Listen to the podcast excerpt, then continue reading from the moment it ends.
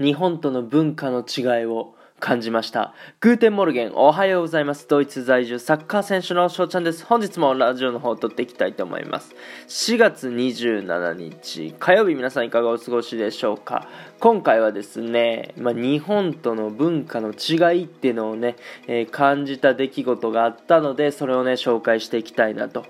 思います。はい。まあ、何があったかと言いますと、まあ、絶賛今ですね、チームの方を決めておりまして、まあ、いろんな、ね、監督さんと喋ったりする機会が今あるんですよ。そうっていうのでで一つオファーを受けたんですけどもそこの監督さんはあ普通に監督業しながら普通に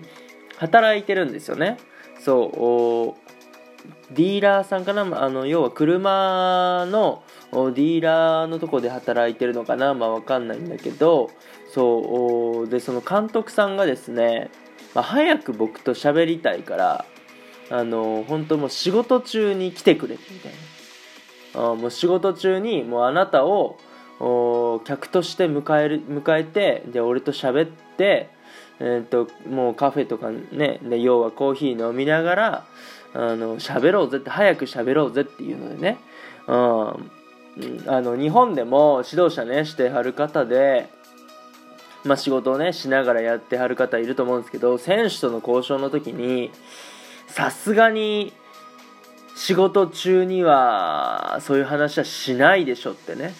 えー思うんですけどももうその監督さんをね、えーそんなんもうえエガールだと、まあ、どうでもいいんだっていうね、まあ、ドイツ語なんですけどもおって言ってて。まあそこはびっくりしましたよね。あまあ別に僕はねいいんですけど、まあ、向こうはねいいのかっていうところだし。うんまあまあねコロナという状況でちょっと暇なのかどうかもっていうところもあるのですかね。まあ平日だし。うん。まあ、言うてドイツはね日曜日は全部基本的に休みなんですけども。そうっていうところでまあ日本とドイツの文化の違いっていうのはねまあこれ以外にももちろんありますけどまあ一つね、えー最近体験したことでまあ面白かった、ね、今日はラジオの方に残して